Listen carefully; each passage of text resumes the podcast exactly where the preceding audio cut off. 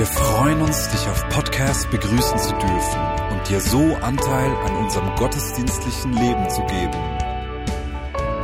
Wir danken dir für jede Form des Mittragens. Mit einer Online-Spende auf der Website kannst du die Vision der Vineyard Bern finanziell unterstützen.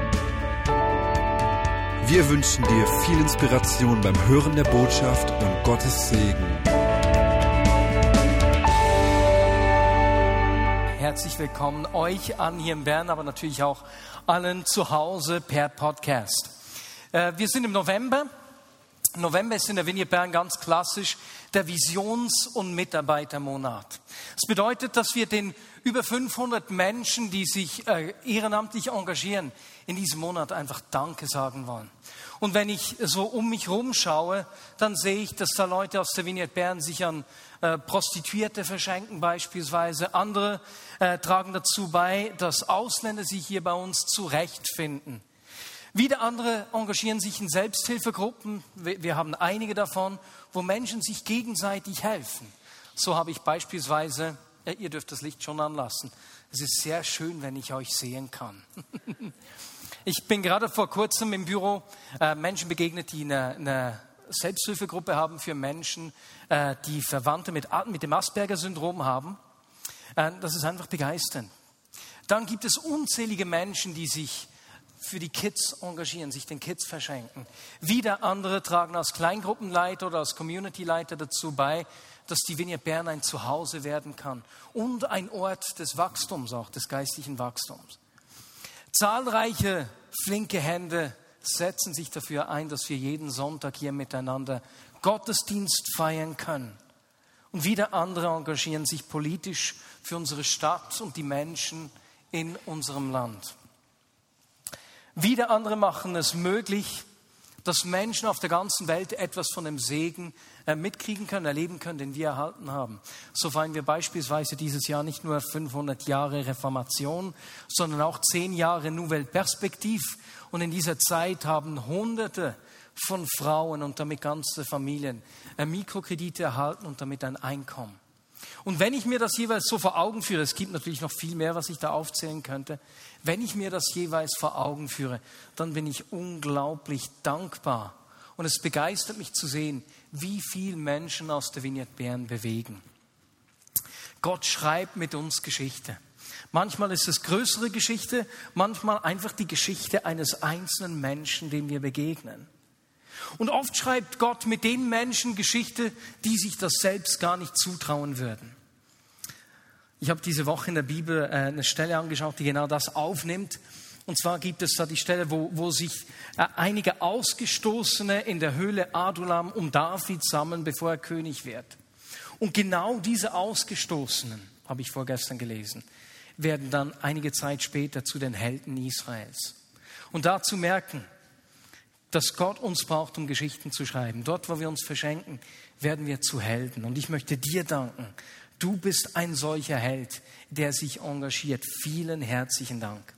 Und diesen Freitag werden wir eben das Mitarbeiterfest feiern mit dem Thema Helden, wo wir dich äh, als Helden in dem Sinne feiern wollen und dir einfach Danke sagen wollen. Was wir tun, wäre nicht möglich ohne das Engagement von Hunderten von Menschen, die sich einfach so verschenken und von sich selbst wegschauen. Und in diesem Visionsmonat und Mitarbeitermonat werden wir uns aber nicht nur mit uns als Helden beschäftigen, sondern wir wollen auch einen, einen Helden aus der Bibel anschauen, eine biblische Figur. Und so werden wir in den nächsten drei Predigten die Geschichte von Nehemia miteinander verfolgen. Nehemia, viele von uns wissen, das ist die Geschichte des Wiederaufbaus der Mauer in Jerusalem, die 140 Jahre äh, zerstört da lag. Und mit diesem Wiederaufbau wurde nicht nur die Stadtmauer aufgebaut, sondern die Menschen, die da wohnten, waren eben ausgeliefert jedem Feind. Und dadurch, dass die Mauern wieder aufgebaut wurden, ist Schutz und Sicherheit wie zurückgekommen. Und wenn ich mir dieses Bild vor Augen führe, ist es doch genau das, was wir tun wollen. Wir wollen uns verschenken, dass Menschen um uns herum etwas von diesem Schutz und von der Sicherheit äh, zurückerhalten können und die, die Liebe und Gegenwart Gottes erfahren. Und dieses Bild der Stadt, die wieder aufgebaut wird, das, das spricht zu mir. Denn auch wir engagieren uns dafür, das Beste der Stadt Bern und der Menschen in der Agglomeration hier zu suchen. Und unsere Vision als Gemeinde, äh, die dreht sich ja nicht einfach um uns selbst. Es geht uns nicht darum, eine erfolgreiche Gemeinde zu sein. Gemeinde kann nie als Selbstzweck in dem Sinn existieren, sondern wir wollen sehen, wie das Reich Gottes im Leben aller Menschen sichtbar wird. Und was das bedeutet, bringt der Aufbruch, der hier in Bern stattgefunden hat vor 200 Jahren, eigentlich am besten auf den Punkt. Mir gefällt es, wenn ich zurückdenke, was da für drei Dinge geschehen sind. Erstens haben sich damals Tausende von Menschen um Gott gesammelt und in die Gemeinschaft gefunden. Zweitens, was Gott da bewirkt hat, ist nicht einfach in diesen Kirchenmauern geblieben, sondern es wurde zum Segen für die ganze Gesellschaft. Es sind Spitäler, Schulen, Waisenhäuser entstanden, äh, die für alle zum Segen wurden. Und nicht nur das, sondern dieser Segen ist über Generationen weitergegangen, so dass wir noch heute von diesen Schulen und Spitälern profitieren können. Und genau das wollen wir sehen. Wir wollen uns verschenken, dass sein Reich kommt zum Segen für alle Menschen um uns herum und dass ein Segen über Generationen hinweg hinterlässt. Und hier spricht diese Geschichte von Nehemia auch zu uns. Heute werden wir einsteigen mit dem ersten Kapitel und wir werden sehen, wie, wie Gott dem Nehemia diese Vision gegeben hat. Eine Leiden, ein leidenschaftliches Anliegen, das in ihm entstanden ist. Und wir werden dabei nur die ersten neun Verse des ersten Kapitels miteinander anschauen. Und dort sehen wir, wie etwas ganz Neues im Leben von Nehemia beginnt. Und ich empfinde, dass Gott uns einlädt als Menschen in der Vinie Bern uns auszustrecken nach etwas Neuem. Es war spannend, wir haben im Teaching-Team über diese Serie gesprochen. Ich hatte schon da den Eindruck, Gott will uns neue Visionen schenken, neue Verheißungen, will Neues durch Menschen in der Vinie Bern geschehen lassen. Und dann kam letzte Woche Bob Hazlett und hat eigentlich das ganze Wochenende über das Gleiche gesprochen, dass wir uns öffnen sollen für das Neue, das Gott uns schenken will. Und so glaube ich, dass Gott uns vorbereitet darauf, uns zu öffnen für das, was er durch uns und in uns tun will. Und er lädt uns ein, mit ihm zu träumen. Und er gibt uns die Erlaubnis, diesem Neuen nachzujagen. Und das kann sein, dass Gott dir Beziehungen zu Menschen oder eine Gruppe von Menschen schenken will, denen du dich verschenken sollst. Und er wird dir zeigen, was er durch dich in ihrem Leben tun will. Anderen wird er eine neue Aufgabe im Beruf zeigen, die, die, die mehr sind als nur ein Job, sondern die zu einem leidenschaftlichen Anliegen werden, das dich packt. Wieder anderen wird er vielleicht Ideen geben, neue Ideen, wie du die Liebe Gottes und die Größe Gottes sichtbar machen kannst. Und einer anderen Gruppe gibt er vielleicht die Vision, die Sicht und die Kraft zu erwarten, dass in deinem Leben eine neue Zeit anbricht. Und beispielsweise du sehen kannst, hey, in einem Jahr will ich schuldenfrei sein. Diese Ehe, die schon seit Jahren unter Beschuss ist, jetzt ist eine neue Zeit. Gott will diese Ehe einen neuen Frühling schenken. Und so glaube ich, dass Gott uns auf Neues vorbereiten will, dass er in uns und durch uns tun will. Und genau hier hilft uns und inspiriert uns die Geschichte von Nehemiah. Denn wie ist dieses neue Anliegen, diese Vision, diese Leidenschaft in Nehemia entstanden? Wie wird diese Vision geboren? Das wollen wir miteinander heute anschauen. Und ich möchte zu Beginn ganz kurz einfach diese Setting euch geben, dass ihr seht, wann diese Geschichte ungefähr spielt. Die Geschichte beginnt in Susa, in der Hauptstadt Persiens. Dort lebte schon Daniel einige Generationen vor dem Nehemia. Weil das Volk Israel den Gott ihrer Väter vergessen hatte, hat Gott es zugelassen, dass der babylonische König Nebukadnezar sie ins Exil verschleppt hat. Es ist 140 Jahre her, als die Geschichte hier beginnt, dass Jerusalem zerstört wurde.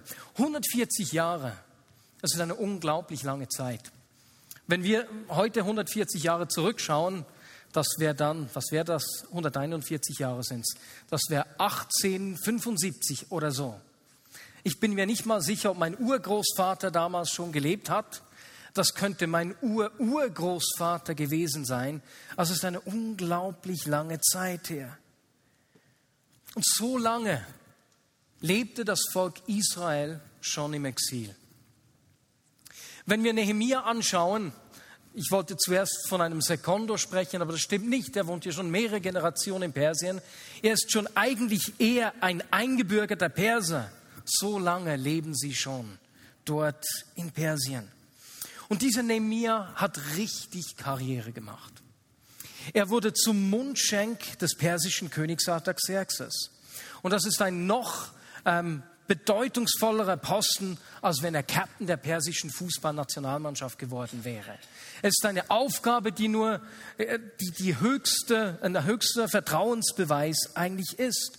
Und diese Position ist mit vielen Privilegien verbunden. Und so muss Nehemia jeden Tag die Speisen des Königs degustieren und schauen, dass sie nicht vergiftet sind. Und da braucht der König natürlich jemanden, dem er wirklich vertrauen kann. Niemand ist dem König so nah wie Nehemia. Und ich bin überzeugt, dass Nehemia die Vorzüge seines Lebens genossen hat. All die schönen Seiten, die sein Leben da mit sich gebracht hat, bis eines Tages Folgendes geschieht. Das lesen wir in Nehemia 1, Verse 1 bis 4. Dies sind die Erlebnisse Nehemias, des Sohnes Haschaljas. Im Monat Kislev des 20. Jahres hielt ich mich in der Burg Susa auf.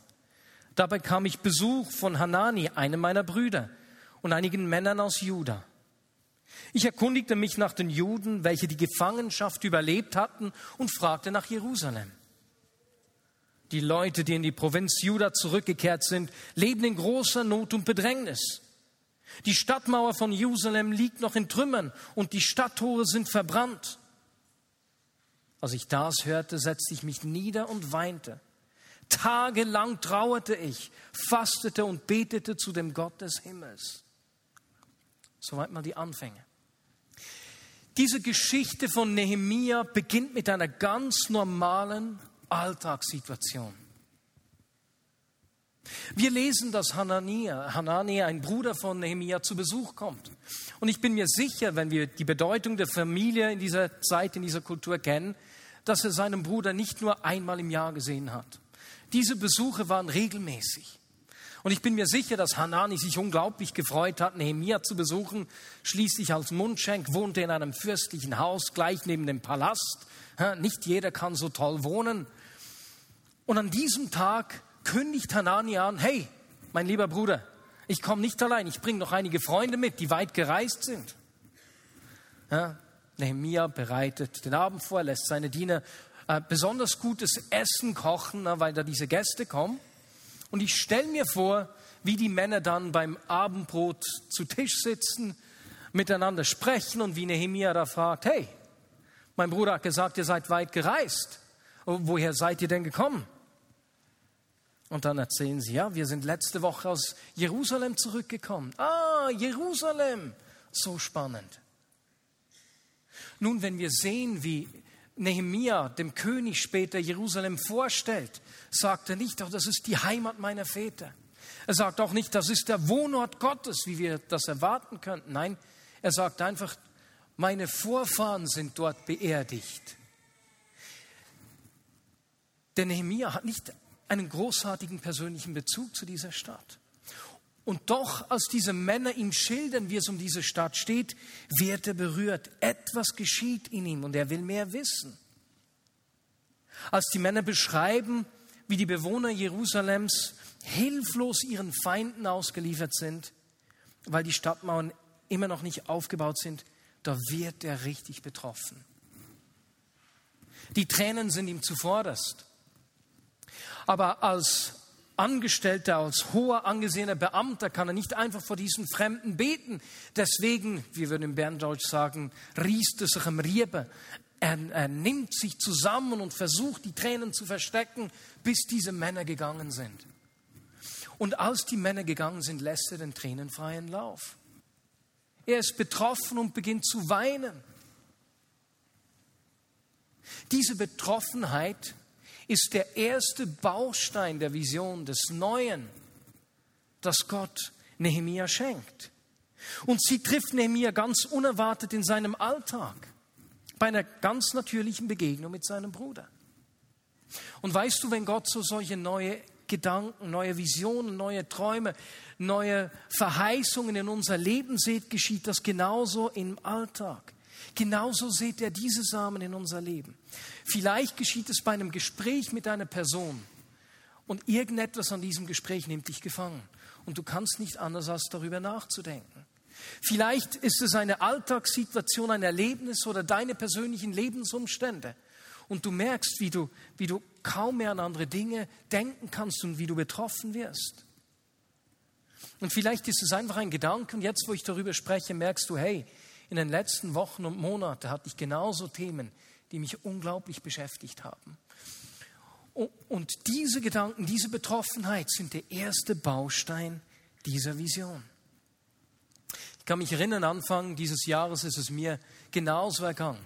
Das war beim Fernsehschauen oder Zeitungslesen.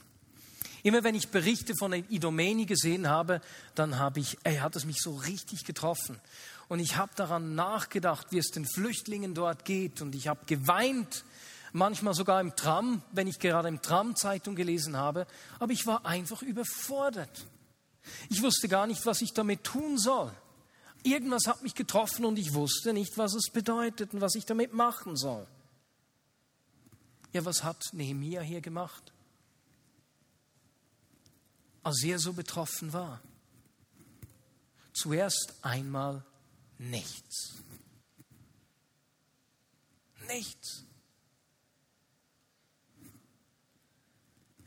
Wir lesen, dass er erst vier bis fünf Monate später den Plan fasst, dem König von seiner Betroffenheit zu erzählen. Aber da ist vier, fünf Monate sind da dazwischen, wo er nicht viel macht. Und ich stelle mir vor, wie er in dieser Zeit überlegt, was das bedeuten könnte, was er an der Lage von Jerusalem ändern könnte. Und das müssten Gedanken sein wie, ach, ich kann doch nicht einfach gehen, ich habe einen Job, der König lässt mich nie gehen. Also so ein privilegierter Job, nein, das, das geht nicht. Und sowieso, vor mir haben es schon andere versucht und die waren auch nicht erfolgreich. Sie haben es auch nicht geschafft, die Stadtmauern wieder aufzubauen. Betroffenheit, Überforderung und Hilflosigkeit. Kommt dir das bekannt vor? Wenn neue Dinge in deinem Leben beginnen, wenn Gott über etwas zu sprechen beginnt und du hast noch keine Ahnung, wo das hinführt, lässt uns das hilflos zurück. Und manche Menschen hier sind äh, schon seit Monaten oder vielleicht Jahren am gleichen Punkt, wo Gott über ein Thema spricht und irgendwie, irgendwie bist du einfach hilflos und du weißt nicht, wie es weitergehen soll. Und genauso ist es bei Nehemia dort. Er weiß nicht, was er tun soll. Er weiß, er kann nicht weiterleben, als wäre das nicht geschehen. Er weiß aber auch nicht, was jetzt kommt und was das bringen wird. Und in seiner Trauer und seiner Überforderung wendet er sich an Gott und fastet und betet tagelang. Und weißt du, wenn wir an solche Situationen denken, an Orten, wo Neues in unserem Leben beginnt und wo wir noch nicht genau wissen, wie es weitergeht, wie das Neue aussehen soll, dann strecken wir uns meistens danach aus, Herr, zeig mir, was ich tun soll. Schenk mir einen Plan. Aber eigentlich, wenn wir das Leben von Nehemia anschauen, sehen wir, dass er nicht einen Plan braucht, sondern was er an diesem Ort braucht, ist Hoffnung. Denn dort, wo wir überfordert sind, nicht wissen, wie es weitergeht, können Ängste kommen, die uns blockieren. Und was wir in dieser Situation brauchen, ist Hoffnung. Ich finde es unglaublich spannend, dass Bob Hazlett letztes Wochenende eigentlich von Freitagmorgen bis Sonntagabend genau darüber gesprochen hat. Er hat darüber gesprochen, wie Gott uns in Zeiten der Veränderung Hoffnung und Perspektive schenken will. Und wie das Gott im Leben von Nehemiah, aber genauso bei uns tun will, das sehen wir in einem Brief von Paulus, in einer Bibelstelle im Epheser 1, 17 bis 18. Ich finde es unglaublich spannend. Ich möchte diesen Text kurz lesen, bevor wir gleich wieder zu Nehemiah zurückkommen. Wir lesen dort, ich bitte den Gott unseres Herrn Jesus Christus, den Vater der Herrlichkeit, euch den Geist der Weisheit und Offenbarung zu schenken, damit eure Erkenntnis von Gott immer größer wird. Ich bete, dass eure Herzen heller leuchtet werden, damit ihr die wunderbare Zukunft, zu der er euch berufen hat, begreift und erkennt, welch reiches und herrliches Erbe er den Gläubigen geschenkt hat. Diese wunderbare Zukunft, über die er hier schreibt, wird in anderen Übersetzungen auch mit Hoffnung übersetzt, dass er uns zeigt, welche Hoffnung in unserer Berufung lebt. Und genau das brauchen wir in Situationen, in denen Neues in unser Leben kommt, wenn wir nicht genau wissen, wie es weitergeht. Denn genau in solchen Zeiten, wenn wir nicht wissen, was auf uns zukommt, kann es oft sein, dass unser Herz verdunkelt wird und Angst sich breit macht und uns lärmt. Manchmal scheint in solchen Situationen die Hoffnungslosigkeit oder das Problem größer zu sein als die wunderbare Zukunft, in die Gott uns führen will. Und so brauchen wir Hoffnung an diesem Ort, die Sicht einer wunderbaren Zukunft, damit wir nicht von Angst und Unsicherheit gelähmt werden. Wie aber entsteht diese Hoffnung? Paulus schreibt, dass Gott uns den Geist der Weisheit und Offenbarung schenken will, damit wir Gott besser erkennen. Oder wie es in meiner Übersetzung steht, damit unsere Erkenntnis von Gott immer größer wird. Offenbarung heißt, dass wir etwas sehen und Weisheit, dass wir es verstehen. Gott will uns Offenbarung schenken, dass wir etwas über sein Wesen, über das Wesen Gottes verstehen, das wir vorher nicht wussten. Und das ist der zweite Baustein der Vision. Wenn wir Nehemia anschauen, dann sehen wir, dass ihn am Anfang die, die, äh, die Not beinahe erschlägt. Er ist wie gelähmt. Und wir denken, dass er sich danach aufstreckt, zeig mir, was der Plan ist, zeig mir, was ich tun soll. Aber Gott gibt ihm zuerst eine äh, Offenbarung davon, wer er ist. Nehemia braucht nicht einen Plan, sondern er braucht eine größere Sicht davon, wer und wie Gott ist. Denn genauso wird Hoffnung geboren. Und wenn wir das Gebet von Nehemia lesen, das jetzt folgt, das am Ende der Zeit des Wartens steht, sehen wir, dass genau dies bei ihm geschehen ist. Wir lesen weiter ab Vers 5. Schließlich sagte ich, schließlich nach diesen vier, fünf Monaten, ach Herr, Gott des Himmels großer und ehrfurchtgebietender Gott, der seinem Bund der beständigen Liebe denen hält, die ihn lieben und seinen Geboten gehorchen. Hör mir doch bitte zu und zieh herab. Öffne deine Ohren für das Flehen deines Dieners. Tag und Nacht bitte ich dich für die Israeliten, deine Diener, und bekenne dir ihre Sünden, mit denen wir gegen dich schuldig geworden sind. Auch meine Familie und ich haben gesündigt. Wir haben böse gegen dich gehandelt und deine Gebote, Vorschriften und Gesetze nicht befolgt, die du uns durch deinen Diener Mose gegeben hast. In diesen vier, fünf Monaten des Wartens erkennt Nehemia etwas ganz Neues über Gott. Und ich sage euch was.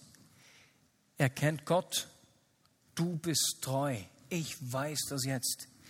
Du bist ein treuer Gott, der seine Verheißungen hält. Und das war völlig gegen seine Erfahrung. Lass uns das nochmals vor Augen führen. Jerusalem ist seit 141 Jahren zerstört.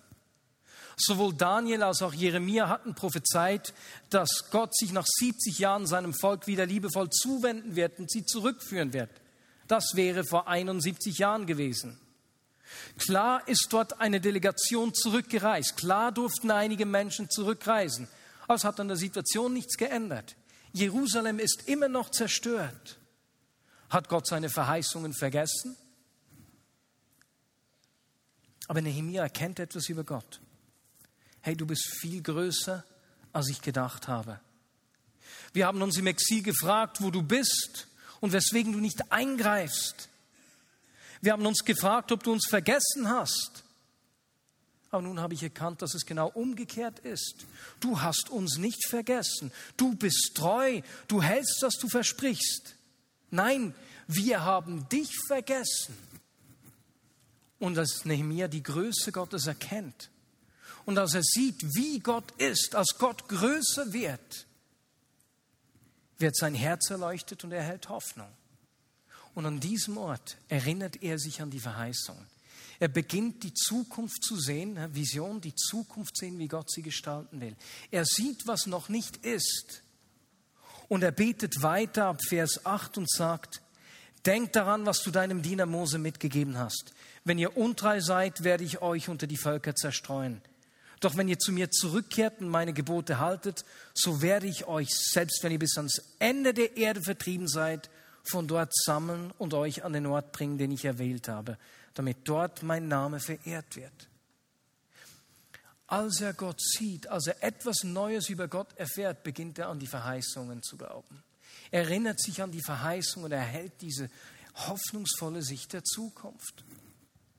Und weißt du was, wenn wir in Zeiten der Veränderung sind, wenn Gott neue Dinge in unser Leben reinsät, uns neue Visionen, neue Perspektiven, neue Ideen, neue Verheißungen gibt, brauchen wir nicht zuerst einen guten Plan in den Momenten der Unsicherheit, wenn wir betroffen sind, sondern was wir brauchen, ist eine neue Erkenntnis, wie Gott ist und wer Gott ist. Und dort, wo wir ihn sehen, wo er größer wird, wir wissen ja, dass unsere Erkenntnis hier auf der Erde immer Stückwerk ist. Und so will er uns mehr und mehr von sich zeigen. Er will uns mehr und mehr in sein Bild verwandeln. Und dort, wo wir mehr von ihm verstehen, beginnen wir die Zukunft zu sehen, wie er sie sieht. Und Hoffnung entsteht. Und diese Vision kriegt Hände und Füße und kriegt Leben. Was wir an diesem Ort brauchen, ist Hoffnung, ein größeres Bild unserer Zukunft. Und um das zu erhalten, brauchen wir zuerst einen größeren Gott. Und weißt du was? Genau das will Gott uns schenken. Und damit möchte ich schließen. Gott will uns, davon bin ich überzeugt, auf Neues vorbereiten, das er durch uns tun will. Sowohl durch uns als Gemeinde als auch auf Einzelpersonen. Gott will uns neue Visionen, neue Träume, neue Verheißungen geben. Und ich glaube, dass er uns einlädt, mit ihm zu träumen, uns auszustrecken nach dem Neuen, das er tun will.